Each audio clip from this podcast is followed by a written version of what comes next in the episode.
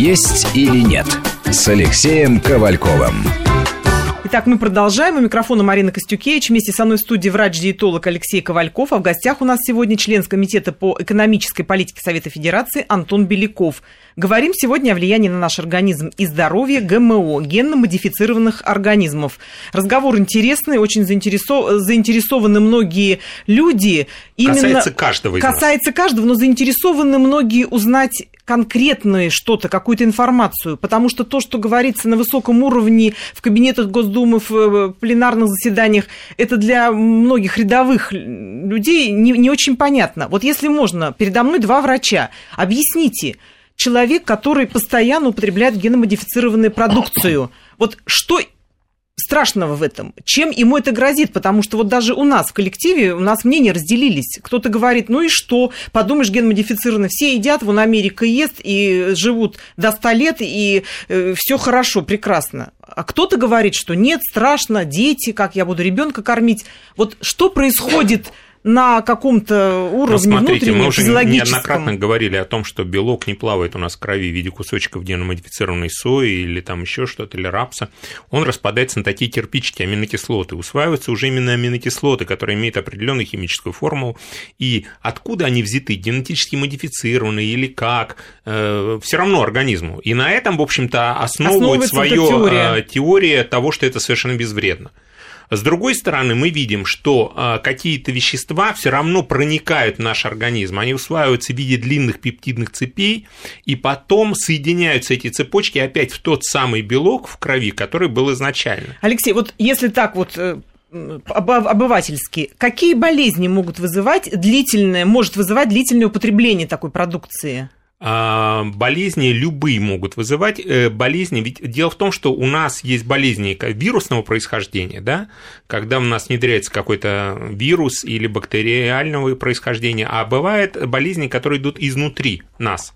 Они могут быть, кстати, э, связаны с ослаблением иммунитета, и тогда это тоже вирусная инфекция. Так вот, эти болезни, идущие изнутри, когда наш организм работает не по правильным схемам. То есть у вас есть компьютер, и вот в этом компьютере сбилась программа – и он начинает у вас постоянно выкидывать синие окна и говорить о том, что надо перезагрузить компьютер. Вот то же самое что происходит и с нами. Когда вода то точит камень, да? У нас программа записана в геноме человека. Это программа каждого из нас. Там записан примерно срок продолжительности нашей жизни, генетический пол и так далее. Многие-многие генетически предопределяемые признаки. Так вот в эту программу, оказывается, возможно встроиться мешать ее. Активно в нее устраиваются вирусы. Они начинают перепрограммировать клетку под себя. Но тут организм готов защищаться. Да. А против ГМО он что, не может защититься? Ну вот, оказывается, есть исследования, которые доказывают, что это влияет на геном человека. И если в первом поколении, ну, как бы мы не собираемся перерождаться, то в последующих поколениях, поколениях, когда женщина становится матерью, а, в этой ситуации это может сказаться. И такие исследования есть. Но, опять же, я хочу подчеркнуть тот факт, что есть исследования, которые говорящие, говорят «да», а есть исследования, которые говорят «против». И для того, чтобы сохранить такую объективность картины, надо указать, что такие исследования тоже существует.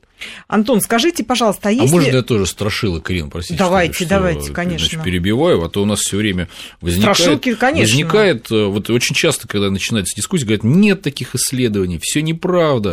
Вот давайте вот только, так сказать, голые цифры. Значит, 2004 э, год – это один из трагических эпизодов в э, области производства трансгенов, потому что в этом году в США Э, начал, начал, начался для, для, использ... для производства пищевой добавки аминокислоты или триптофана была синтезирована генетически инженерная бактерия. И вот эта генетически инженерная бактерия, которая была пробирована, действительно она производила э, триптофан, значит, но оказалось, что кроме триптофана она производила еще э, L-триптофан. Значит, небольшую модернизацию. Этилен, этилен бис триптофан, точнее.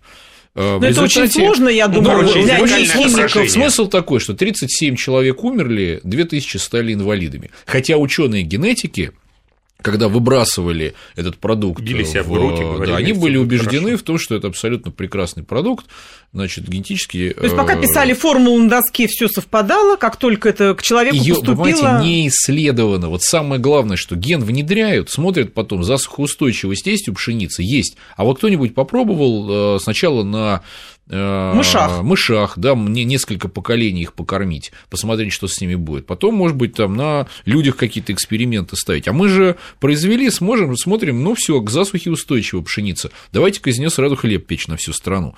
Продолжу. Значит, в Великобритании э, в 1998 году э, Арпад Пуштаем из университета Абердина обнаружил, что добавление в корм крыс генетически модифицированного картофеля приводило к угнетению иммунной системы, уменьшению веса внутренних органов, уменьшению размеров мозга, патологические изменения, в частности, разрушалась печень, разрушалась зубная железа и селезенка, и целый ряд других проблем.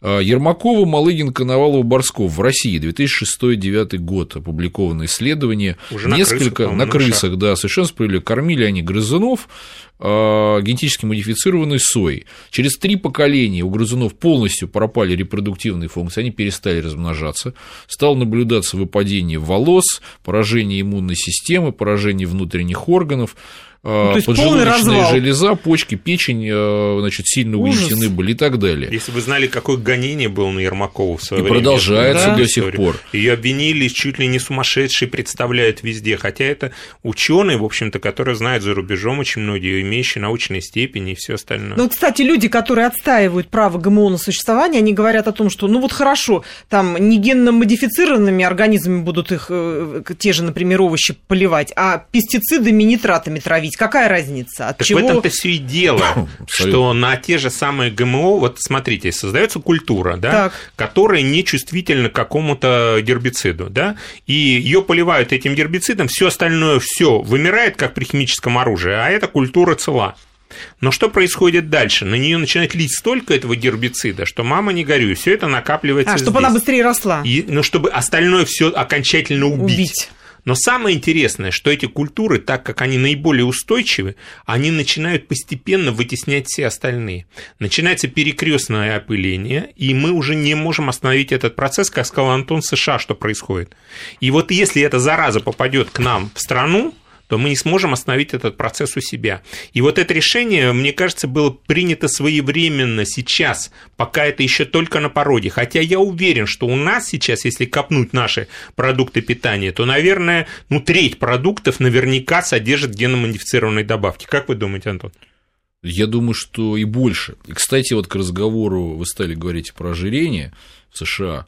Значит, в 2012 году в Риме ежегодную премию в области медицины, европейскую, получили американские ученые, которые также на родине были преданы анафеме немедленно, значит, которые показали в своем исследовании, которое длилось 10 лет, с 90 по 2010 год, что а, появление большого числа а, продуктов с трансгенами способствовало появлению роста ожирения в России, в США, простите, на 30%. То есть американские прямая ученые зависимость.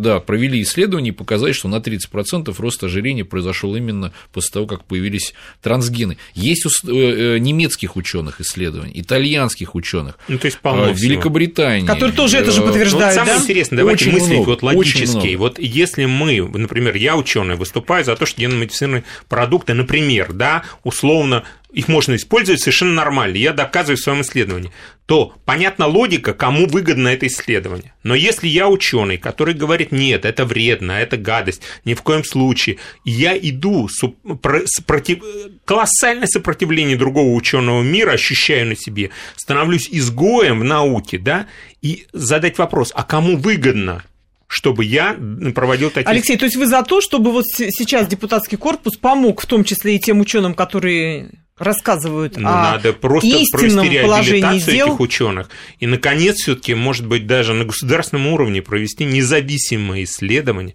долгосрочные, которые покажут, и пока эти исследования не прошли, категорически не пускать нашу страну геномодифицированные продукты. Не пускать, то есть, вот, кстати, я делала материал э, в течение недели, вот как раз о геномодифицированных продуктах, и один из экологов, моих экспертов, даже вот такую внес такое предложение. Он говорит, вот сейчас нам какими-то невнятными санкциями грозят э, западные страны, а почему мы не можем в ответ э, сделать санкции в виде запрета ввоза продукции ГМО и химикатов ГМО для тех же американских компаний, которые, оказывается, на этом рынке монополист Он сейчас существует, этот запрет, Марина. Существует пока, запрет. Пока у нас запрет существует и на а, значит, ведение посевов трансгенными культурами, и на а, ввоз.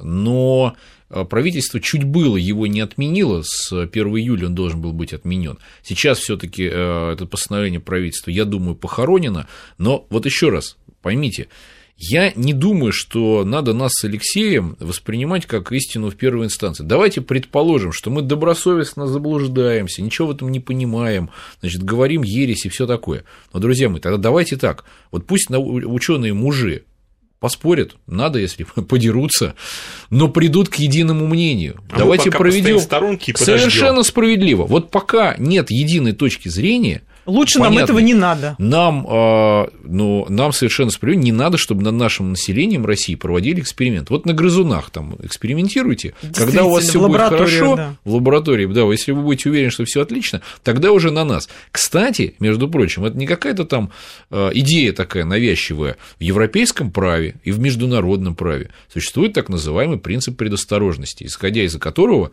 из которого любое государство, если оно социальное, не будучи уверенным в том, что нечто является безопасным для населения, не просто могло бы, а обязано оградить население, пока не стало понятно, вредно это или полезно. Ровно такую точку зрения мы и занимаем. Спорьте, господа ученые, сколько хотите. Да только важный момент. Я повторяю, я глубоко убежден, что если завтра наши фермеры э, начнут заниматься органическим земледелием, э, и они это умеют делать, то через какое-то время э, российское э, сельское хозяйство выйдет на совершенно другой уровень. Мы накормим себя, мы накормим всю Европу, и очередь на наши фермерские экологически чистые продукты будет стоять где угодно, включая Соединенные Штаты Америки. Очень оптимистично. Мы вновь вынуждены прерваться на новости, после которых продолжим наш интересный разговор. Есть или нет с Алексеем Ковальковым.